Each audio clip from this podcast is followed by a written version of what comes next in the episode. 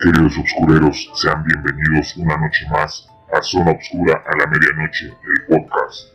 Hoy les traigo una historia aterradora, espeluznante. Se llama El Diablito de Cholula, Puebla. Yo soy Julio César Calderón y esto es Zona Obscura a la Medianoche, el podcast. Recuerda que si tienes miedo, este ya no es el momento de huir. Disfruta esta historia.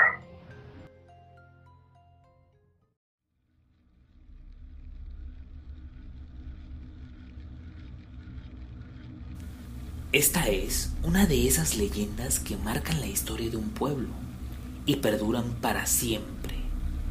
Esta comienza con la aparición de una estatua con la figura perfectamente tallada de un diablito afuera de la iglesia de San Miguelito en San Pedro Cholula, Puebla, el lugar donde esta misteriosa figura sería alabada por sus poderes milagrosos y temida por su naturaleza maligna.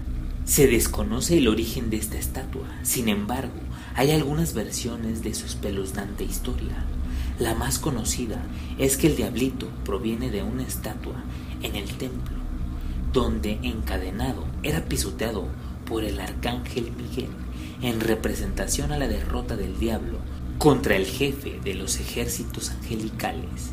En otra versión se dice que lo encontraron en la carretera donde está ubicada la iglesia y creyeron que era una reliquia prehispánica. Y la tercera historia, pero no menos importante, dice que el dueño de la estatua estaba atormentado porque el diablito cobraba vida y realizaba labores del mal, por lo que decidió llevarlo a la iglesia, donde su maldad podría ser contenida. Independientemente de su origen, el diablito terminó habitando la iglesia del pueblo mágico de Cholula. Se dice que está encerrado en una caja de cristal y madera en la sacristía. Sin embargo, no fue fácil contenerlo, pues a pesar de que le construían cajas de acuerdo a su tamaño, este nunca cabía, hasta que crearon la actual caja después de unos rezos especiales para apresarlo. Aún así, él nunca se quedó quieto pues la madera empezó a sufrir deterioros, ya que el pequeño diablo rasguñaba la caja, por lo que comenzaron a cortarle sus uñas. Pero aún todos estos esfuerzos no han sido suficientes para calmarlo, pues por lo que los lugareños cuentan, pareciera que el diablo anda suelto.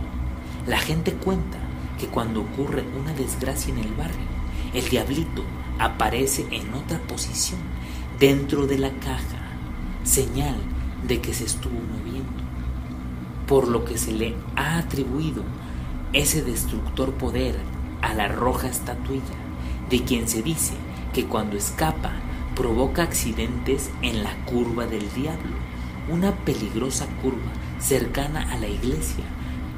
Pero esta solo es una de sus múltiples perversidades, y aunque se podría pensar que eso alejaría a las personas del templo, por el contrario, esta leyenda negra generó un cuantioso tráfico de feligreses, pero en vez de rezarle a San Miguel, el patrono de su iglesia, a quien se le han atribuido milagros, estos le rezaban a su enemigo el diablito.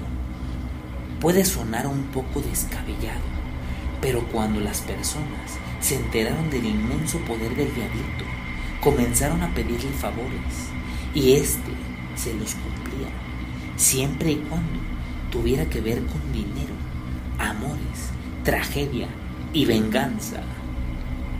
Actualmente, el diablito se encuentra oculto. Quienes quieren visitarlo previamente tienen que encomendarse a San Miguel para que los proteja de este travieso demonio.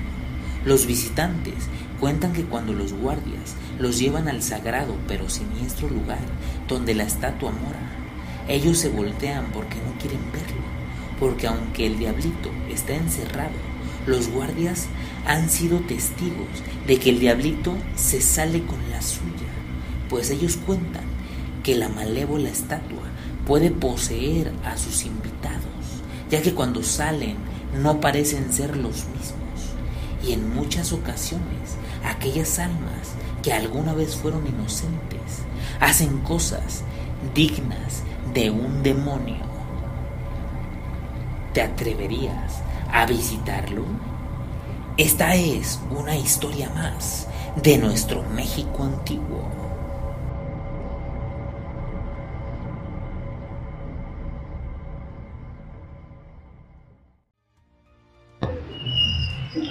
Obscureros, si les gustó esta historia, los invito a compartir, a darle like, a suscribirse al canal y a seguirnos en todas nuestras redes sociales como Zona Obscura a la medianoche. Recuerda que si tienes miedo, este ya no es el momento de huir. Yo soy Julio César Calderón y te deseo dulces pesadillas esta noche.